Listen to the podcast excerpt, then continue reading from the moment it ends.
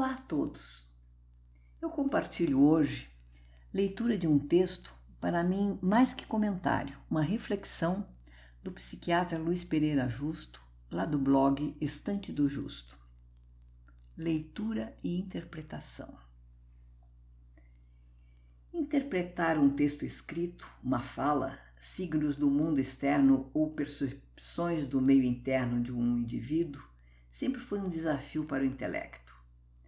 Há muitas doutrinas sobre o que é interpretação, mas nenhum saber definitivo. Tem grande importância as raízes místico-religiosas na busca de sentidos ocultos naquilo que está à vista, nas tentativas de entender mensagens de origem divina ou sobrenatural.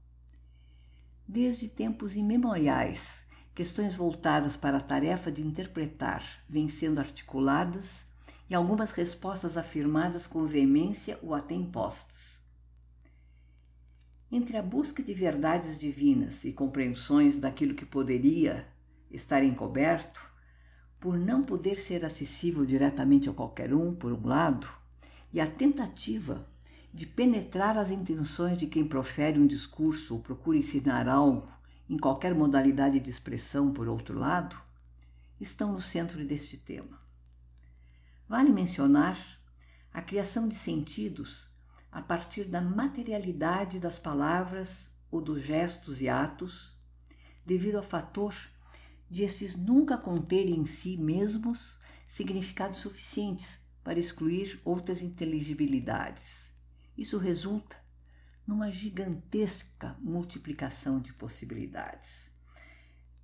Possibilidades comunicativas, que ainda contém adicionalmente a infinitude polissêmica das línguas e linguagens. Tudo que é escrito e de outros modos dito é passível de interpretação. Há um tipo de interação entre o que foi emitido por um autor e o que se produz no receptor, que implica variabilidade de comunicação. Conta muito a singularidade de cada indivíduo, que tem como bagagem um universo próprio, constituído pelo que vivenciou em múltiplas esferas internas e externas, gerando noções instáveis em sua mente, permanentemente em construção na constituição de seus saberes. O mundo de cada um é sempre marcado pela complexidade que diz respeito à condição em que cada elemento novo que entra na rede do que é pré-existente adquire sentido dentro do conjunto e modifica o todo incessantemente.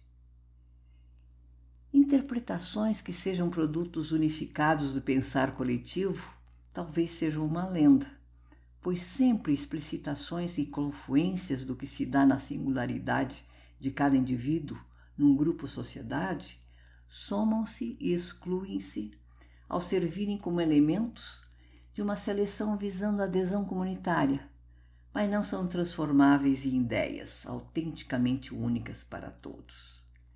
Geralmente, são recursos onerosos para a sustentação das identidades pessoais. Influências, direcionamentos, ilusionismo, automatizações no pensar e nos comportamentos, e possivelmente outros elementos dessa natureza impostos por lideranças de diversos tipos, certamente existem, mas não, prescindem, não prescindem das unidades constituídas por cada pessoa. Responsabilidades individuais são inescapáveis. A liberdade de atuar para afirmar o que se é e o que se quer como um ser singular instrumentaliza a sobrevivência do homem. A leitura de um texto seja ele ficcional ou não, nunca é uniforme entre os que leem. Tudo o que preexiste no leitor, assim como a polissemia própria das palavras e as articulações feitas com elas, em parte também vale para os atos, contribui para o que ele lerá num livro, matéria de jornal, apostila, recepção de informações sobre o seu entorno, etc. Tratar desse tema pode parecer algo fútil, mas creio que está longe disso. Considerar a multidimensionalidade dos entendimentos é algo fundamental para que possamos nos mover no mundo, tentarmos as melhores escolhas. De modo semelhante, é importante para evitarmos reduções incapacitantes sobre aquilo que fomos, somos e que podemos vir a ser. Claro que isso não implica que podemos ser tudo o que quisermos e nem que o mundo poderá ser o que desejarmos. Todavia, diminuímos um bom tanto as obscuridades que facilmente nos dominam. Ler e refletir sobre o que se lê, buscar aprender e aprender lutar para ter clareza sobre o que nos é comunicado e sobre o que fazemos com isso, são formas de capacitação para tentarmos forjar o que pode ser melhor para a vida individual e coletiva, mesmo que não haja garantias de sucesso. Alcançarmos a difícil coragem de ser responsavelmente flexíveis, de repensar nossas crenças de nos refazer ao longo da vida pode representar o que há de mais divino no humano.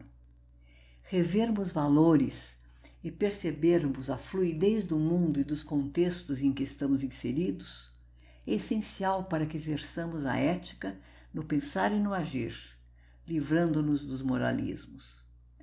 As boas leituras, aquelas que contribuem para a liberdade intelectual e a ampliação de nossas capacidades, podem ser modos de aproximação com o bem que almejamos. Elas têm relação com o que aqui foi falado sobre interpretação. Ler e interpretar o que é lido representa uma das oportunidades de desenvolvimento pessoal e social. Em tudo isto, há necessidade de esforço, às vezes muito.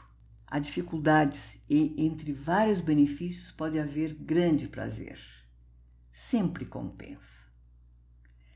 Gente, foi uma leitura que precisei reler, até mesmo treinar os espaços de gravação, para que se possa assimilar a totalidade do pensamento expresso aqui pelo Luiz Justo.